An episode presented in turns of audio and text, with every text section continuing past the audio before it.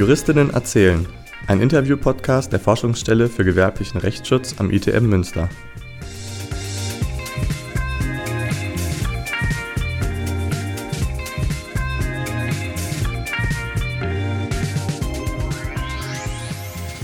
Ja, herzlich willkommen zur zweiten Folge von Juristinnen erzählen, dem Interview-Podcast der Forschungsstelle für gewerblichen Rechtsschutz am ITM Münster.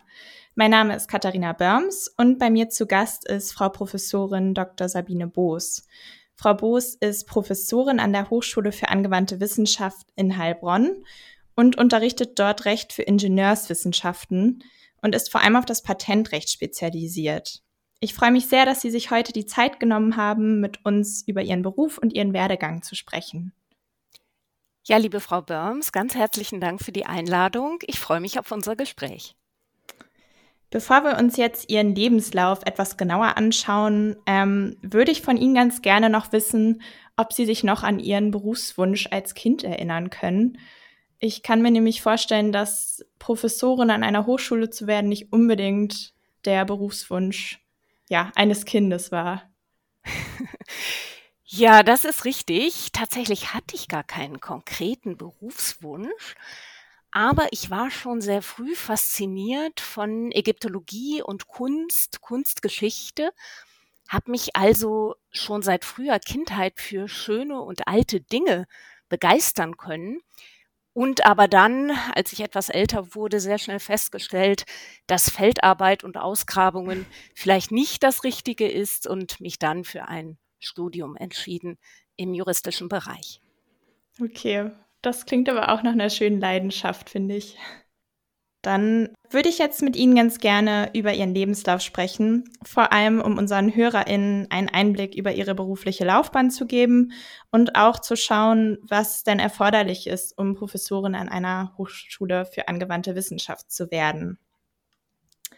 Sie haben Ihr juristisches Studium 1994 in Trier begonnen Warum haben Sie sich denn für ein Jurastudium entschieden? Wissen Sie das noch? Ja, das war so, wie es häufig im Leben ist. Das Leben ist ja ein Fluss. Man äh, schwimmt im Fluss und ab und zu hält man sich mal irgendwo fest, verweilt etwas länger und schwimmt dann weiter. Ähm, das war eine Entscheidung per Ausschlussprinzip aus der Erfahrung der Schule heraus. Also es gab sage ich ganz offen, kein Fach, in dem ich besonders gut war. Ich war insgesamt eine gute Schülerin, aber es gab eben kein ganz spezifisches Talent, so würde ich mal sagen. Und ähm, ja, konnte mich recht lange nicht äh, entscheiden, was ich machen soll. Ich hatte auch, wie es häufig so ist, vor dem Studium auch nur eine vage Vorstellung, wie das Studium eigentlich abläuft und häufig ist es ja auch so, dass man vor Berufsbeginn auch eine nur vage Vorstellung hat, wie das Berufsleben dann häufig aussieht. Und so bin ich, ja, mehr oder weniger zufällig bei Jura gelandet. Nach Trier bin ich gegangen, weil man dort nicht nur Jura studieren konnte, sondern auch Ägyptologie und Kunstgeschichte. Ah. Und meine Vorstellung war, wenn es mit dem Jurastudium nicht klappt oder mir nicht gefällt, dann kann ich umsatteln. Okay, das heißt, Sie hatten jetzt nicht schon einen konkreten Beruf im Kopf, als Sie sich für das Studium entschieden haben? Nein, nein. Und gab es dann schon während des Studiums bei Ihnen erste Berührungspunkte mit dem gewerblichen Rechtsschutz? Nee, die gab es damals nicht. In meinen regulären Jura-Vorlesungen kam das Thema überhaupt nicht vor. Jedenfalls kann ich mich nicht daran erinnern. Es gab damals ähm, an der Universität in Trier Wahlfächer, die recht intensiv betrieben wurden und in denen man auch eine Examensklausur absolviert hat. Und damals hatte ich internationales Privatrecht, also Kollisionsrecht und Rechtsvergleichung gewählt. Okay. Aber das juristische Arbeiten an, als solches hat Ihnen das dann auch schon zu Studienzeiten Spaß gemacht oder war das Studium eher ja, zäh. Ja, da muss man wohl differenzieren. Das wissen, glaube ich, alle, die ein Jurastudium absolviert haben. Also wie immer ist es ja so, wenn man etwas besser versteht und sich ein fachliches Universum erschließt, dann hat man auch mehr Freude daran. Und die ersten Semester meines Studiums waren, so würde ich mal sagen, durch ein auch intensives Studentenleben geprägt. Als ich dann aber nach einem Auslandsaufenthalt in Lausanne wieder zurück an die Universität Trier kam, habe ich mich so richtig strukturiert mit Jura befasst und es erschlossen sich eben nach und nach Zusammenhänge. Und ich habe auch schon bald nach meiner Rückkehr nach Trier als studentische Hilfskraft an einem Lehrstuhl gearbeitet.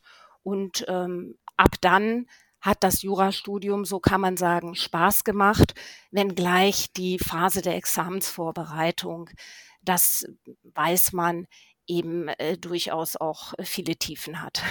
Ja, ich glaube, das geht eigentlich allen Studierenden so, dass die Examensvorbereitung nochmal irgendwie was anderes ist. War das denn im Rahmen von einem Auslandssemester, dass Sie in Lausanne waren? Ganz genau. Ich habe zwei Auslandssemester in Lausanne verbracht. Nach Ihrem Studium haben Sie Ihr Rechtsreferendariat von 2000 bis 2002 in Düsseldorf absolviert.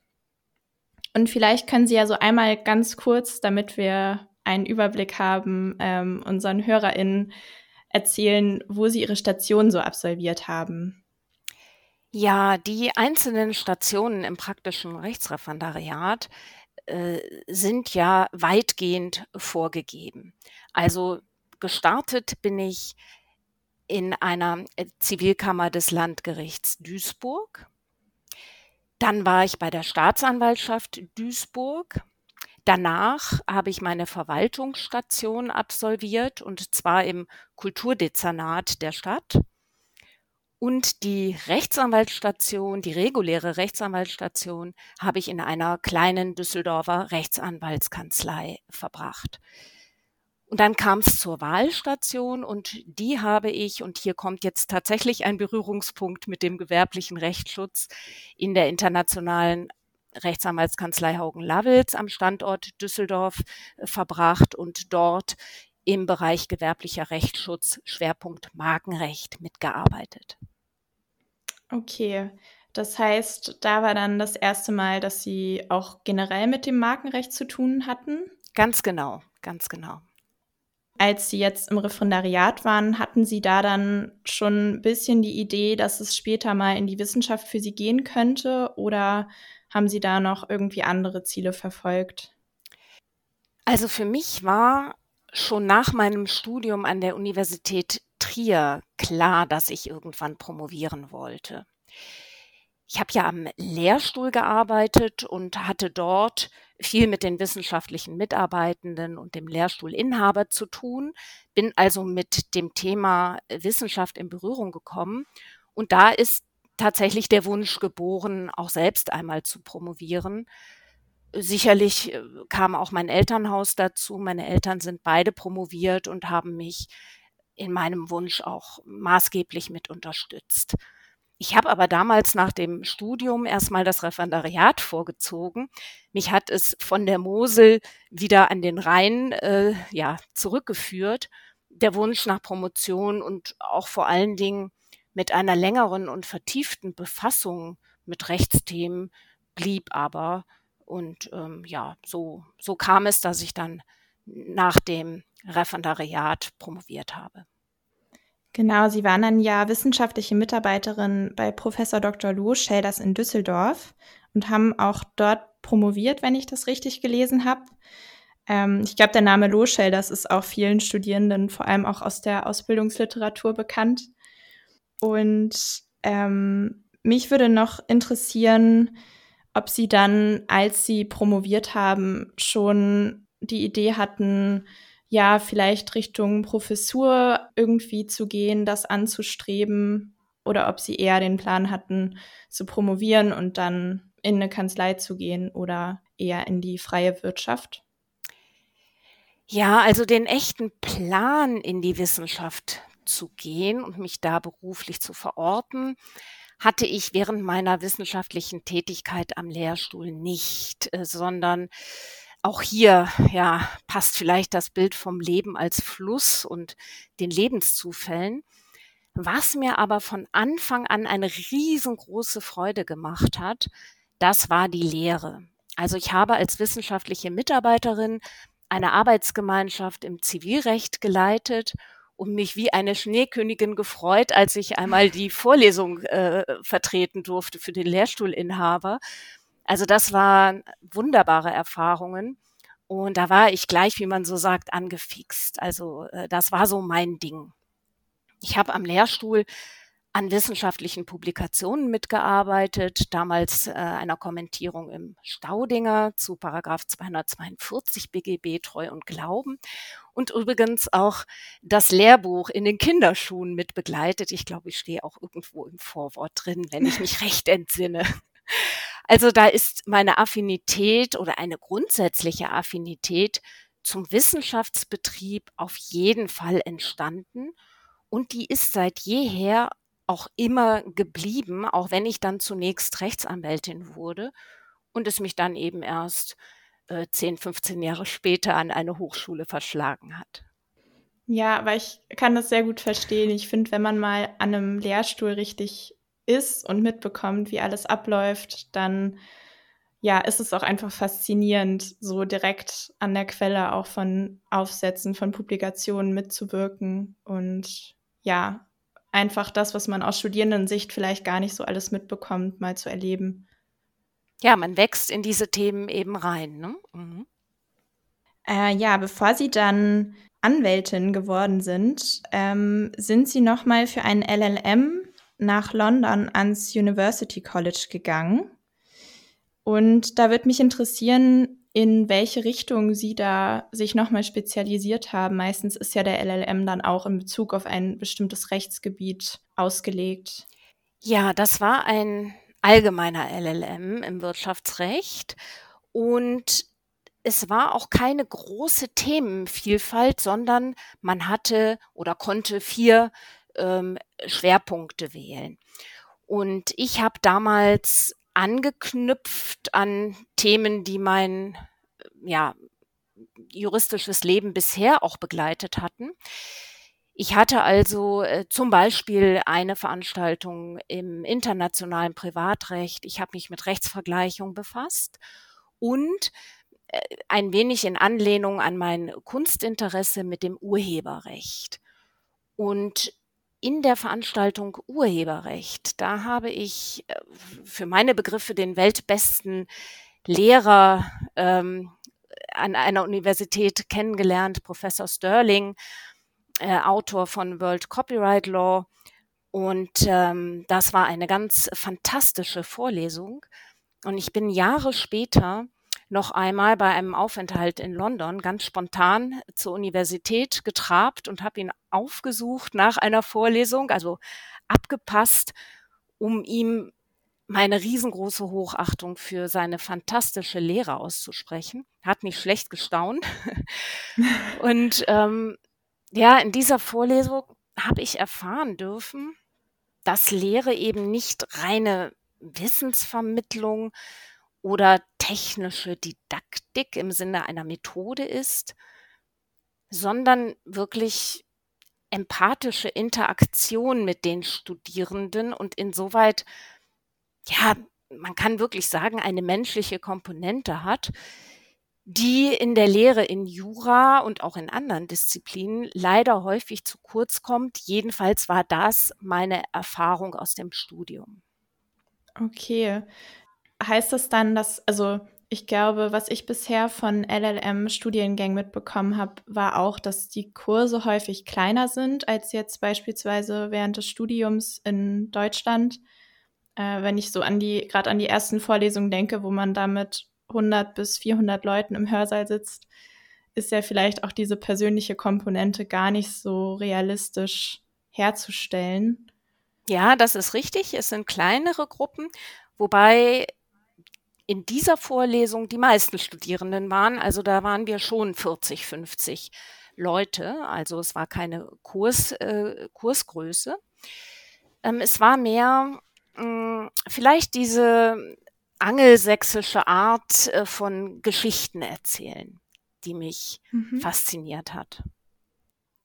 Können Sie denn irgendwie festmachen oder wissen Sie, inwieweit Sie vielleicht dann auch diese Auslandsaufenthalte, also zum einen während des Studiums im, im Rahmen der Auslandssemester, als auch dann mit dem LLM und den Erfahrungen, die Sie jetzt ja auch schon geschildert haben, wie Sie das vielleicht auch geprägt hat in Bezug auf Ihren weiteren Weg?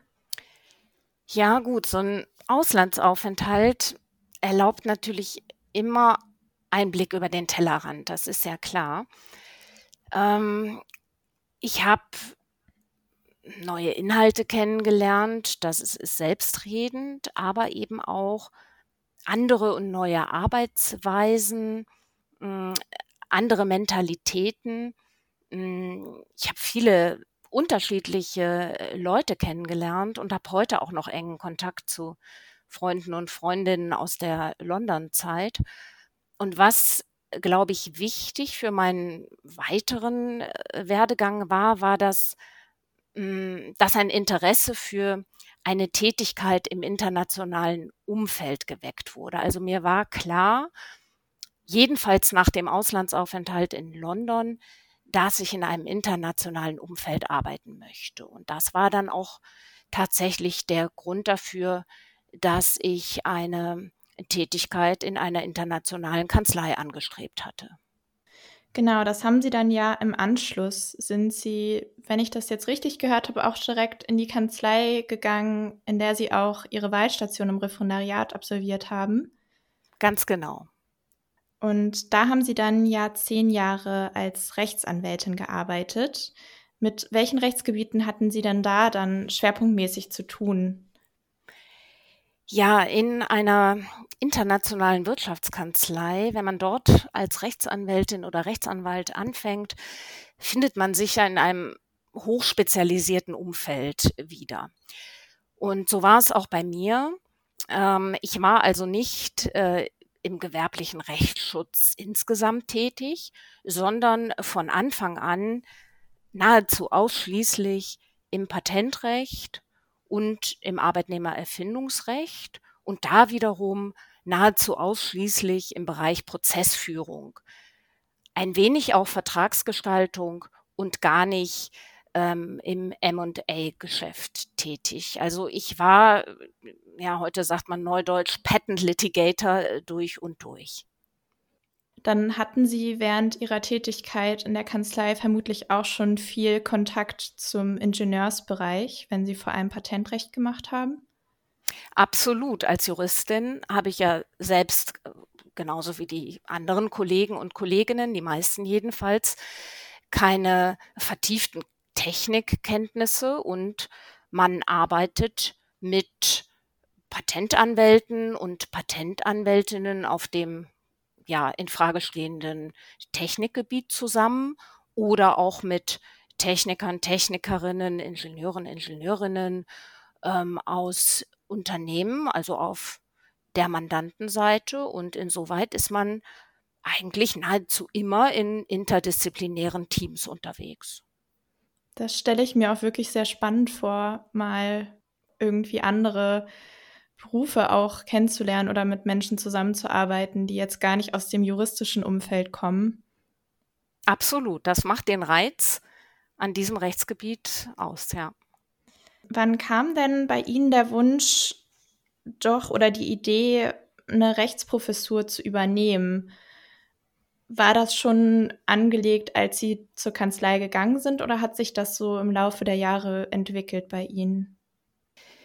Ja, das hat sich tatsächlich im Laufe der Jahre entwickelt. Also ich war ja äh, zehn Jahre, wie Sie sagten, in der Kanzlei und ich hatte dort recht vielfältige Aufgaben und war auch an verschiedenen Standorten tätig. Also ich war hauptsächlich im Düsseldorfer Büro, aber für drei Monate einmal abgesandt im Rahmen eines Secondments nach München zum Patentteam. Ich durfte drei Monate am Londoner Standort mit den Kollegen und Kolleginnen aus dem Patentrecht verbringen und war dann zuletzt im Frankfurter Büro. Und so hatte ich also ja immer viele unterschiedliche Aufgaben, Themen und Kollegen und Kolleginnen um mich herum. Und irgendwann, ja, ab 40 Jahren, stellt sich dann die weichenstellende Frage, wie man sich die nächsten 10, 20, 30 Berufsjahre so, äh, Berufsjahre so vorstellt. Man fragt sich also, ja, was kommt noch? Was will ich eigentlich? Und ich hatte als Rechtsanwältin neben der Hauptmandatsarbeit eigentlich von Beginn an regelmäßig Vorträge gehalten, äh, sei es Fachvorträge auf Fachveranstaltungen oder auf Mandantenseminaren. Ich habe von Beginn an äh, nebenher publiziert und ich hatte auch fast von Beginn an einen Lehrauftrag im weiterbildenden Studiengang zum gewerblichen Rechtsschutz an der Uni Düsseldorf. Und von daher war eigentlich äh, ja die Nähe und mein Interesse und die Affinität äh, zum Wissenschafts- und Lehrbetrieb immer da. Naja, und von dort ist es dann, wenn man eben an einer Weiche steht, auch nicht mehr weit bis zu einer Professur an einer Hochschule für angewandte Wissenschaften. Jetzt ist es so, dass die Rechtsprofessuren an einer HAW, also Hochschule für angewandte Wissenschaften, meist an BWL-Fakultäten angesiedelt sind und recht breit aufgestellt sind. Also wenn man sich Ausschreibungen anschaut, dann heißen die Professuren meist Wirtschaftsrecht.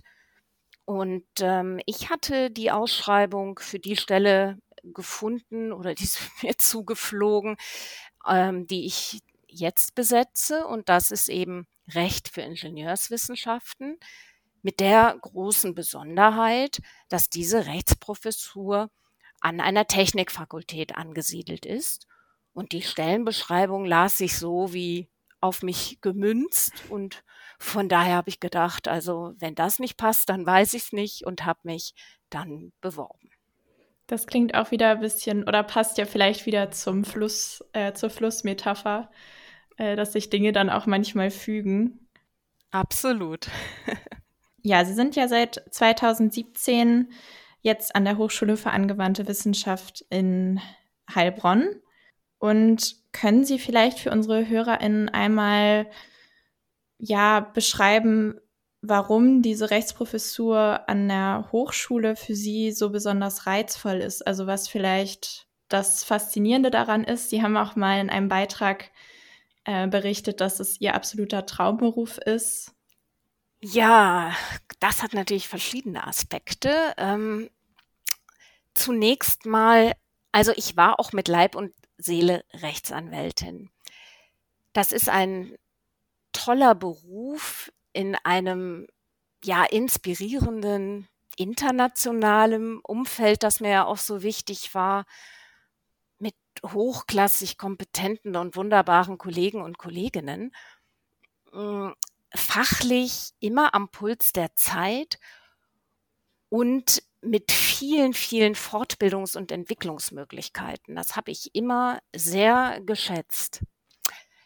Ja, aber warum ist jetzt die Rechtsprofessur an einer Hochschule für angewandte Wissenschaften zumindest eben heutzutage mein Traumberuf? Ja, das, ähm, das hat mehrere Aspekte. Zunächst mal ist es, glaube ich, kein Geheimnis, dass es äh, keinen Beruf gibt, so würde ich meinen, der so ja freigeistig und selbstbestimmt ist wie eine Professur. Also was meine ich damit? Ähm, ich kann die Themen und Tätigkeiten, die ich besetzen möchte oder ausüben möchte, zu einem ganz großen Teil selbst wählen. Heißt also, und ich würde sogar sagen, dass ich den Großteil meiner Arbeitszeit mit, ich nenne es mal, freiwilligen Aufgaben verbringe. Also Aufgaben, die ich mir selbst suche oder die mir auf wundersame Weise zufliegen. Ähm, und in meinem Fall gehören zu diesen Aufgaben Dinge wie ein Weiterbildungslehrgang, den ich unter dem Dach meines neuen Instituts konzipiert und umgesetzt habe. Oder Fachvorträge, zu denen ich eingeladen werde. Auch Publikationen. Und viele wissen vielleicht, dass so eine Hochschule sich selbst verwaltet und man auch sich in die Selbstverwaltung gerne einbringen kann. Das tue ich auch gerne, auch über das Maß hinaus, das unbedingt notwendig ist. Das ist also schon sehr, sehr vielfältig und selbstbestimmt. Jetzt habe ich einen ganz wichtigen Punkt noch nicht erwähnt ähm, an einer Hochschule für angewandte Wissenschaften, nämlich die Lehre. Naja, und die Lehre gehört, ich sag mal, zum Standard und nimmt natürlich einen ganz, ganz gewichtigen Anteil meiner Tätigkeit ein, wie es eben typisch für Professuren an Hochschulen für angewandte Wissenschaft ist. Also eine Professur an einer HAW ohne Freude an der Lehre ist nicht denkbar. Ähm, und die habe ich auf jeden Fall immer gehabt und die ist auch geblieben. Jedenfalls ist es so, dass an einer HAW die Lehrverpflichtung 18 Semesterwochenstunden beträgt. Also damit man sich das einmal vorstellen kann, das sind neun Vorlesungen pro Woche. Klingt erstmal wenig, aber zum Vergleich an einer Universität beträgt die Lehrverpflichtung neun Semesterwochenstunden, also die Hälfte. Genau, das wäre jetzt auch eine Frage von mir direkt gewesen, ähm, was vielleicht wesentliche Unterschiede sind jetzt auch zu einer Professur an der Universität. Also Sie haben ja zum einen das Thema Lehrverpflichtung schon angesprochen, auch wie Sie Ihre Arbeit gestalten oder die Verwaltung auch aussieht. Gibt es noch andere Unterschiede? Sie haben ja den Betrieb an der Universität durch Ihre eigene wissenschaftliche Tätigkeit dort wahrscheinlich auch ganz gut mitbekommen. Ja, also neben der wesentlich höheren Lehrverpflichtung ist die Art der Lehre auch anders. Die Studierenden erwarten Übungen und Interaktionen. Also die Lehre ist ein wenig verschulter als an einer Universität und findet auch in viel kleineren Gruppen statt. Also in meinen Mastervorlesungen sind 15 bis 20 Studierende und in den Bachelor-Vorlesungen 20 bis maximal 40 Studierende. Das ist schon mal ein sehr großer Unterschied. Ja, die Ausstattung, ja, vor allen Dingen was Personal angeht, über das Thema sprechen wir vielleicht auch noch, äh, ist nicht so ideal. Also man macht sehr vieles äh, in Person selbst und ähm, kann vielleicht dadurch nicht so ein breites Aufgabenfeld beackern, wie es die Kollegen und Kolleginnen an Universitäten tun. Dafür gibt es aber auch keinen hohen Publikations- oder Drittmitteldruck. Das heißt, äh, ich, ich darf und kann äh, publizieren, aber ähm, im Vordergrund steht die Lehre. Formal muss man sagen, nähern sich äh, so nach meinem Eindruck Hochschulen für angewandte Wissenschaften und Universitäten an, was die Forschung angeht. Also seit äh, einigen Jahren ist, äh, die, ist Forschung als Dienstaufgabe im Landeshochschulgesetz verankert, nicht nur die Lehre. Und es gibt bei uns an der Hochschule Forschungsprofessuren, deren Kennzeichen unter anderem ist, dass die Lehrverpflichtung auf neun SWS reduziert äh, wird. Hochschulen für angewandte Wissenschaften haben nunmehr auch in Baden-Württemberg ähm, unter bestimmten Rahmenbedingungen jedenfalls ein Promotionsrecht. Das heißt also, wer mag, kann auch an einer Hochschule für angewandte Wissenschaften sich ganz verstärkt der Forschung widmen. Okay, also durchaus Parallelen, aber auch recht starke Unterschiede. Ähm, bei Ihnen ist jetzt ja auch noch die Besonderheit, dass Sie an einer technischen Fakultät tätig sind, ähm, beziehungsweise an einer Hochschule, die jetzt ja nicht primär äh, juristische Bereiche bedient. Wie unterscheidet sich denn Ihre Arbeit dort, wenn Sie an einer technischen Fakultät sind, mit der Arbeit an einer juristischen Fakultät? Ja, ich glaube, in der Arbeit vielleicht nicht so sehr, aber wenn es um die Interaktion und den Austausch mit Kollegen und Kolleginnen oder Studierenden geht, da äh, gibt es sicherlich große Unterschiede. Also ich bin an meiner Fakultät, die heißt Technik, also an der Technikfakultät, als Juraprofessorin natürlich Exotin. Das heißt wiederum, ein fachlicher Austausch ist nicht oder jedenfalls nur sehr begrenzt möglich. Das finde ich etwas schade. Dafür hat natürlich auch Vorteile, arbeite ich eng mit meinen Kollegen und Kolleginnen aus der Technik zusammen, also wirklich interdisziplinär und habe zum Beispiel ähm, die Möglichkeit oder tue das in einem Forschungsprojekt mit ähm, meinen Kolleginnen aus der Technik zusammenzuarbeiten. Wir haben ein Forschungsprojekt, das von der Karl-Zeiss-Stiftung gefördert wird und ähm, unter dessen Dach das IAI, das ist das Center for Industrial AI, gegründet wurde. Da geht es also um Themen rund um künstliche Intelligenz. Also das ist sicherlich hm, ja ein, ein schönes Projekt. Und was mir auch gefällt an einer technischen Fakultät oder jedenfalls an der Lehre in technischen Studiengängen ist, dass sich Studierende eben zunächst einmal für das fachfremde Thema Recht begeistern muss und ähm, ihnen ein juristisches Rüstzeug mit auf den Weg geben kann. Ne? Für ein Thema, das, ich finde, es liegt auf der Hand, für alle wichtig ist und mit dem die Technik- und IT-Studierenden früher oder später in Berührung kommen werden. Ja, das stelle ich mir aber auch herausfordernd vor, eine Vorlesung für, ja, in Anführungsstriche Laien zu halten, ähm, dass man das Recht was man selber ja schon sehr, sehr intensiv studiert hat und sich immer damit beschäftigt, irgendwie verständlich vermitteln kann. Aber sicherlich auch eine schöne Herausforderung. naja, also wie soll ich sagen, man startet, was den Erfahrungshorizont und das Grundinteresse äh, von Seiten der Studierenden angeht. Ich glaube, insoweit darf ich aus dem Nähkästchen plaudern, in aller Regel bei Null. Das ist auch nur verständlich, finde ich, denn Recht ist eben für viele Technik- äh, und auch IT-Studierende ein Pflichtfach. Und es klingt vielleicht auf den ersten Blick auch nicht so spannend wie äh, technische Mechanik, Regelungstechnik, Werkstoffkunde und so weiter. Also die Fächer, für die die Studierenden brennen, beziehungsweise die eben ihr, ihr, ihren Studiengang ausmachen.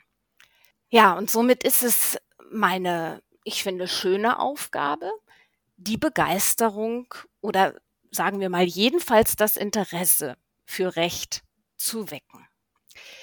Zugleich, das ist auch die Herausforderung, soll aber ein gewisser Anspruch auch gewahrt werden. Also ich sage immer in der Vorlesung, wir machen hier nicht die Verbraucherzentrale, nichts gegen die Verbraucherzentrale, aber ich lege wirklich Wert darauf, dass die Studierenden auch in den technischen Studiengängen mit den Gesetzestexten arbeiten und versuchen, sich übergeordnete Zusammenhänge zu erschließen, also sich auch ein wenig, ja, ich sag mal, Methodenwissen anzueignen. Denn das ist ja das, was nachhaltig bleibt, also wie Schwimmen oder Fahrradfahren. Während das rein angelernte Wissen, das meine ich mit Verbraucherzentrale, das geht ja gleich nach der Klausur verloren und das ist auch normal und nachvollziehbar. Ja, ich glaube, das kennen wir alle, ähm, dass man sich manchmal fragt, was man eigentlich noch vor zwei Jahren wusste. Aber die Methodik, ich glaube auch, das ist was, was man für sein Leben lang irgendwie behält, wenn man das einigermaßen verinnerlicht hat. Ähm, Sie haben jetzt ja schon auch ein bisschen über Ihre Arbeit gesprochen, was das so bedeutet, was Ihre Aufgaben sind. Ähm, vielleicht können Sie ja noch einmal Ihren Arbeitsalltag ein bisschen umreißen, also wie jetzt zum Beispiel Ihr typischer Arbeitstag aussieht, wenn es den überhaupt gibt. Ja, vielleicht, vielleicht nehmen wir eine typische Woche. Ja, das ist gut. Denn ja, ähm, ein Arbeitstag bildet, glaube ich, die Vielfalt der Themen äh, gar nicht ab. Also in einer typischen Woche habe ich an zwei bis drei Tagen Vorlesungen. Das spiegelt eben, dass die Lehre an einer Hochschule für angewandte Wissenschaften einen riesengroßen Stellenwert hat also die Lehre. Dann wäre eine typische Woche mindestens eine Gremiensitzung oder eine, ja, äh, vergleichbare Sitzung im Rahmen der Selbstverwaltung. Beispielsweise bin ich im Senat unserer Hochschule, das ist eine, ja, Bundestag, wenn man das auf die Bundesrepublik Deutschland übertragen möchte. Dieses Gremium tagt einmal im Monat für circa vier Stunden. Ich bin aber noch in weiteren äh, Gremien oder Arbeitskreisen aktiv. Also im Schnitt, ich glaube schon, dass man auf eine Gremiensitzung pro Woche kommt. Das sind so die, ich sag mal, Musts. Ne? Also das ist das äh, Pflichtprogramm, was ich aber nicht abwertend meine, sondern das ist das, was in jedem Fall ansteht. Und drumherum oder dazu kommen dann die Aufgaben, die ich eben als in Anführungszeichen freiwillig bezeichnet hatte. Also gleich nach unserer Aufnahme äh, gehe ich zum Beispiel zu einem Event hier in Heilbronn von Women in AI. Es geht also um künstliche Intelligenz und dort geht es um ein rechtliches Thema. Dann arbeite ich in dieser Woche an einer Publikation und habe einiges organisatorisches zu tun, was den Weiterbildungslehrgang im geistigen Eigentumsrecht angeht, der im März zum dritten Mal starten soll und ähm, für den eben auch noch einiges vorzubereiten ist. Also das sind Tätigkeiten, die äh, ja äh, typischerweise in einer Woche auftauchen. Okay, und ähm, mich würde noch interessieren dann, ja, inwieweit Sie vielleicht auch das Gefühl haben, davon zu profitieren, dass Sie auch den Alltag als Rechtsanwältin intensiv erlebt haben. Ähm, ja, vielleicht können wir dann auch direkt noch zu den Einstellungsvoraussetzungen für eine äh, Professur an einer HAW, ja, nochmal drüber sprechen. Ja, klar, gerne. Also meine Praxiserfahrung bringe ich natürlich in die Lehre ein. Also ähm, ich kann viele Beispiele oder einfach praktische Arbeitsweisen mit den Studierenden teilen. Das ist ja auch ein wenig der Witz einer Professur an einer Hochschule für angewandte Wissenschaften. Und Praxiserfahrung ist nämlich Voraussetzung für die Einstellung. Also insgesamt gibt es ja, drei wichtige Einstellungsvoraussetzungen. Und eine davon ist eben ähm, die Praxiserfahrung von fünf Jahren insgesamt. Und davon müssen mindestens drei Jahre außerhalb der Hochschule, ja, aus einer Zeit äh, außerhalb der Hochschule stammen. Das ist sozusagen das Gegenstück zur Habilitation, wenn man so möchte. Eine Habilitation ist für eine Professur an einer Hochschule für angewandte Wissenschaften eben nicht erforderlich. Heißt also, fünf Jahre Praxiserfahrung, dann braucht man eine Promotion und Lehrerfahrung, die zum Beispiel durch einen Lehrauftrag oder auch Leiten von Arbeitsgemeinschaften nachgewiesen werden kann. Was glauben Sie denn, welche Eigenschaften jetzt eine junge Juristin, die vielleicht gerade ja das alles sehr spannend findet, was sie erzählen, mitbringen muss, um später in ihrem Beruf zu arbeiten. Also neben den konkreten fachlichen Qualifikationen, was sind vielleicht ja noch Eigenschaften, die auf jeden Fall hilfreich sind? Ja, neben fachlicher Qualifikation braucht man Begeisterung äh, für die Lehre. Was meine ich damit?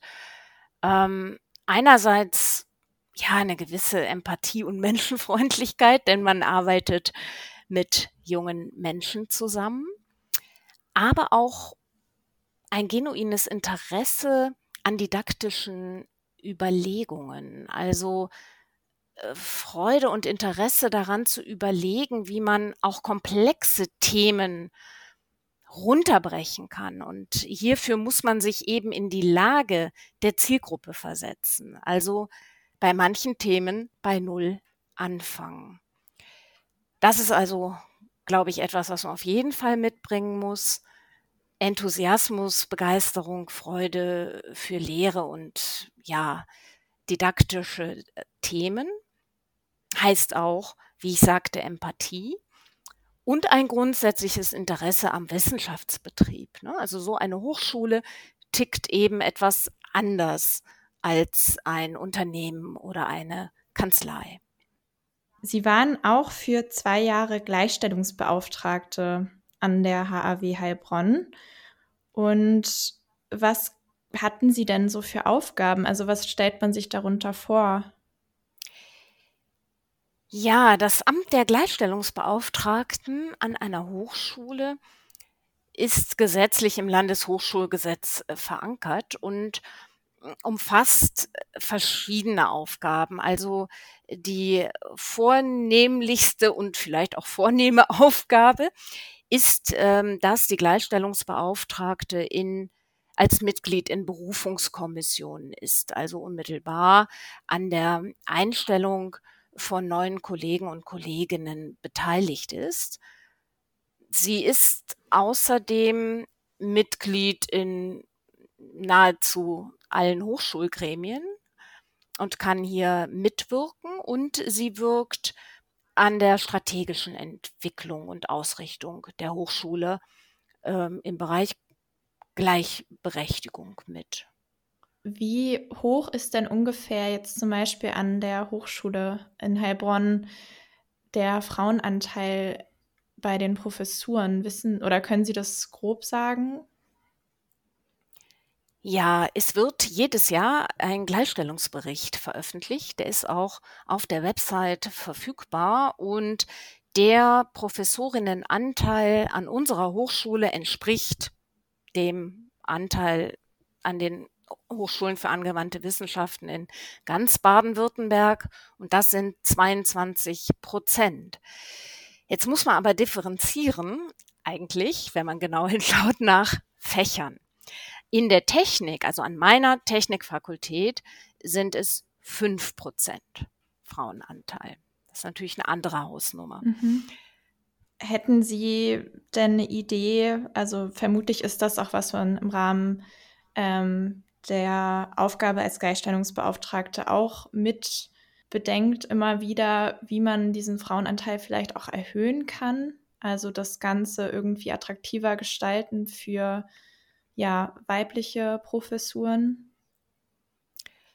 Ja, das ist ein Thema, das nicht nur die Gleichstellungsbeauftragten äh, ja schon seit vielen Jahren umtreibt und es gibt ja auch erfolgreiche Aktivitäten. Also die Kurve geht schon nach oben. Es gibt die Gleichstellungsbeauftragten, die ihre gesetzlich verankerten Aufgaben wahrnehmen.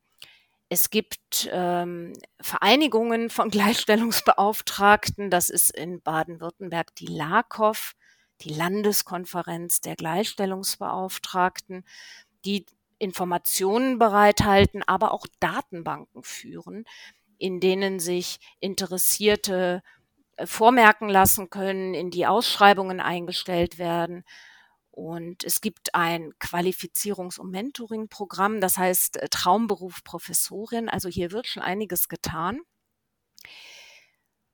Man möchte auch aktiver ähm, Professorinnen rekrutieren, also Netzwerke nutzen.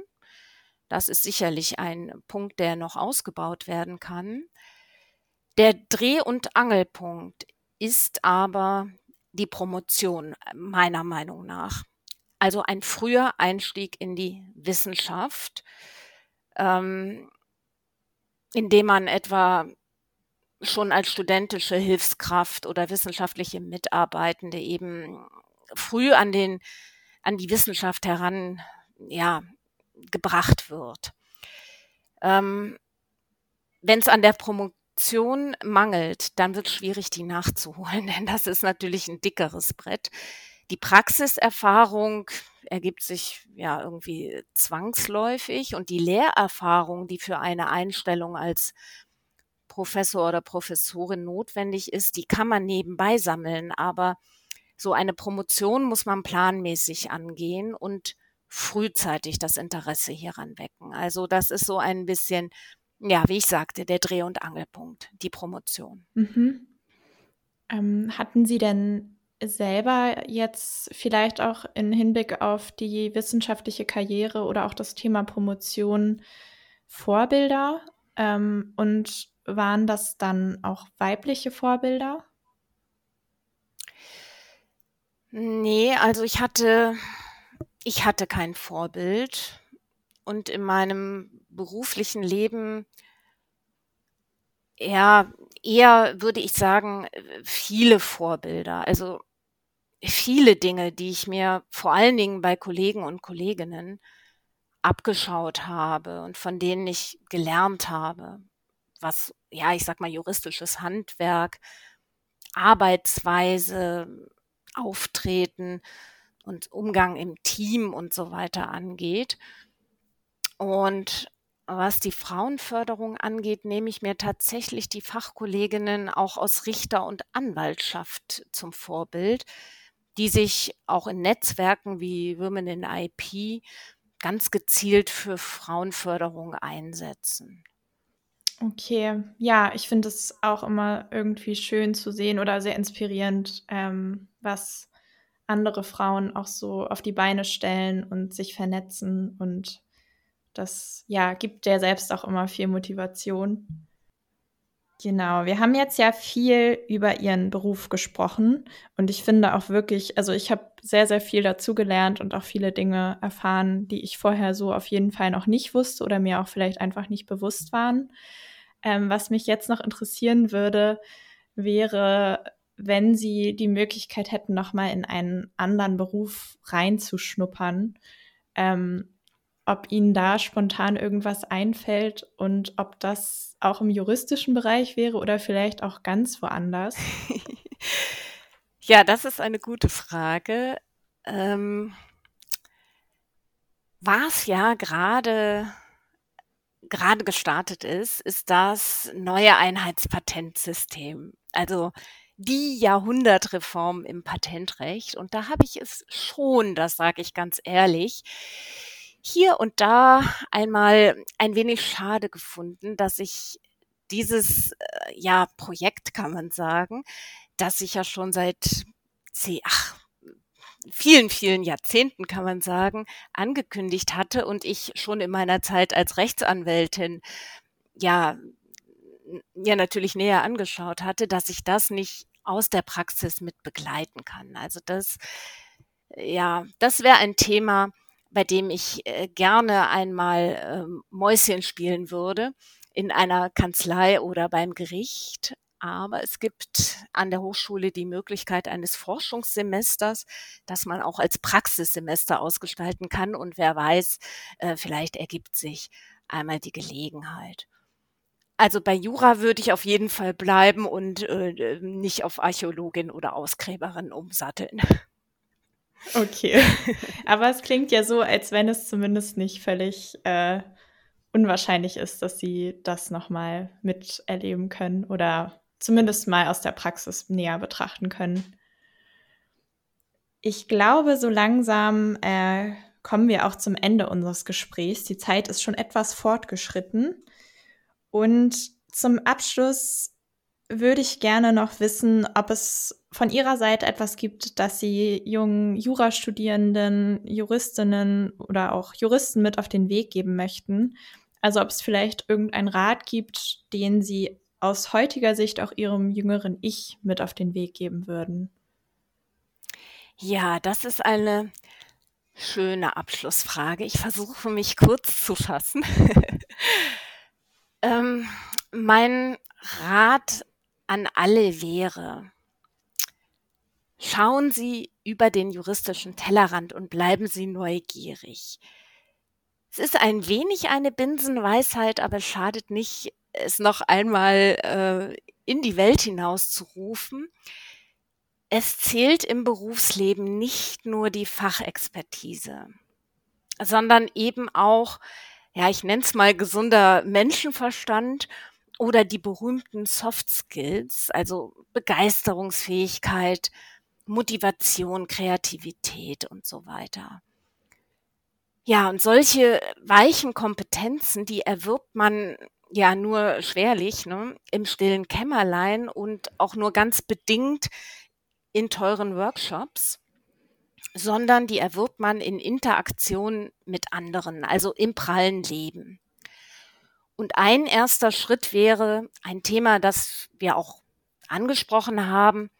Vernetzen Sie sich in Fachnetzwerken oder auch speziell für angehende Juristinnen und Berufsanfängerinnen in Frauennetzwerken. Nehmen Sie sich, das ist wirklich ein wichtiger Punkt, die Zeit hierfür, auch wenn Fachaufgaben natürlich immer dringlicher erscheinen im ersten Moment. Aber so ein, so ein Kaffeeplausch am Rande einer Veranstaltung oder in der Arbeitspause, ja, das macht nicht nur Spaß, sondern das eröffnet häufig äh, aus einem Lebenszufall heraus oder einer Wendung des Gesprächs ganz neue Perspektiven. Und ja, wenn man ein wenig Glück hat, dann bringt das eben den wichtigen Impuls, für eine interessante Dissertation oder auch einen spannenden Job. Ich finde, das ist ein sehr schöner Rat, auf andere Menschen zuzugehen und zu schauen, was es eigentlich für Möglichkeiten gibt, Leute kennenzulernen. Es ist ja auch oft einfach sehr inspirierend, mit Leuten zu sprechen, die vielleicht auch in einem ganz anderen Feld unterwegs sind. Ja, dann äh, sind wir auch schon am Ende unseres Interviews. Es hat mich wirklich sehr gefreut und ich fand es sehr interessant und sehr spannend, äh, was Sie von Ihrem Beruf erzählen konnten und hoffe natürlich auch, dass das den Zuhörenden genauso geht. Ja, und bedanke mich, dass Sie sich die Zeit heute genommen haben. Frau Börms, ich danke Ihnen sehr herzlich für Ihre zugewandten Fragen und wünsche viel Erfolg und bin schon ganz gespannt auf die nächsten Folgen des Podcasts.